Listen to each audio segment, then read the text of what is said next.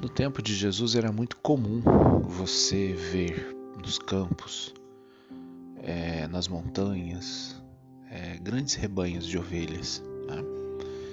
Era, era a cultura mais comum no tempo de Jesus. Né? Diferentemente de hoje, hoje não se vê mais, mas no tempo de Jesus, naquela região era muito comum. Né? E as famílias criavam seus filhos geralmente para pastorear esses rebanhos, cuidar da terra. Então a vida agrícola era a base de sustentação econômica, cultural do povo no tempo de Jesus. Então desde cedo, né, geralmente a mulher ou o filho mais novo, né, como foi até o caso de Davi, né, a história de Davi é justamente essa, ele era o filho mais novo. Então o filho mais novo geralmente era responsável por cuidar do rebanho, por cuidar das ovelhas, as mulheres também, né, as moças. Então, é, as, todos os rebanhos, cada rebanho tinha o seu pastor. Né? E o pastor cuidava, era, era, era o trabalho do pastor cuidar das ovelhas. E as ovelhas, elas são animais muito sensíveis, né? Então elas precisam realmente de um cuidado especial o rebanho de ovelhas ela, ele demanda da parte do pastor um carinho. Né? Primeiro porque a ovelha ela desenvolve com o pastor né, uma relação muito próxima, uma relação de identidade, uma relação quase que, que afetiva. Né? Ela conhece a voz do pastor. Né? O pastor tem que conhecer também as suas ovelhas. A relação do pastor com as ovelhas é uma relação é, de muita proximidade, né? não é uma coisa mecânica, ou pelo menos não deveria ser uma coisa mecânica. Né? Então a ovelha precisa de cuidado, né? ela precisa estar o tempo todo sendo cuidada. Por isso que ela tem que ser levada para as pastagens, ela tem que ser levada para tomar água, ela tem que ser cuidada. Quando uma ovelha né, ela não tem pastor, ou quando o pastor é desleixado, quando o pastor não tem cuidado, quando o pastor não tem amor naquilo que faz, né? quando ele é só um mercenário, como já nos dizia o próprio Jesus, né? as ovelhas elas tendem a dispersar. Né? Então elas vão ficando sem cuidado, elas vão ficando sem carinho, elas vão ficando sem proteção, e isso vai fazendo com que elas é, cada vez mais percam o seu vigor. Então Jesus faz essa comparação hoje né, com relação ao seu povo. Né? Ele olhou para a multidão e se compadeceu dela, porque eram como ovelhas sem pastor. Para que nós possamos entender essa, esse sentimento de Jesus, nós precisamos nos colocar no lugar de um pastor de ovelhas. Né? Nós precisamos entender né, que o pastor ele faz aquilo por amor, né? ele ama aquilo que faz, ele tem um cuidado com as suas ovelhas, ele tem um cuidado, um carinho todo especial por cada uma delas, conhece-as pelo nome, chama cada uma pelo nome. Né? E é isso que Jesus quer dizer para nós no Evangelho de hoje. Ele é o nosso pastor.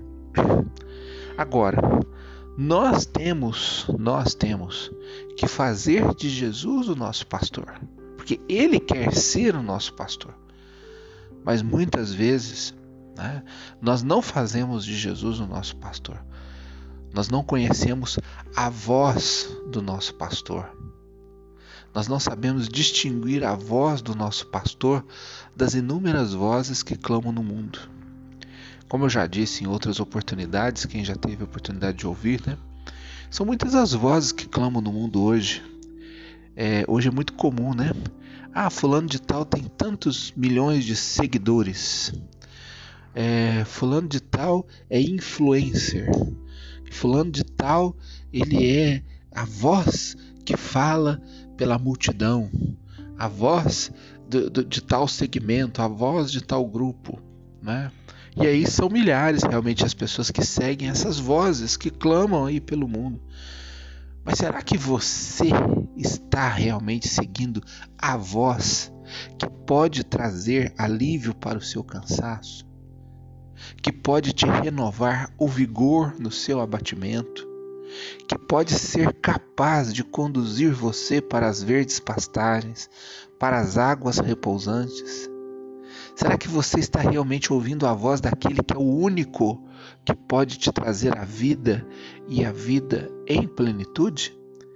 É isso que o Evangelho de hoje quer fazer, essa pergunta que o Evangelho de hoje quer fazer para você.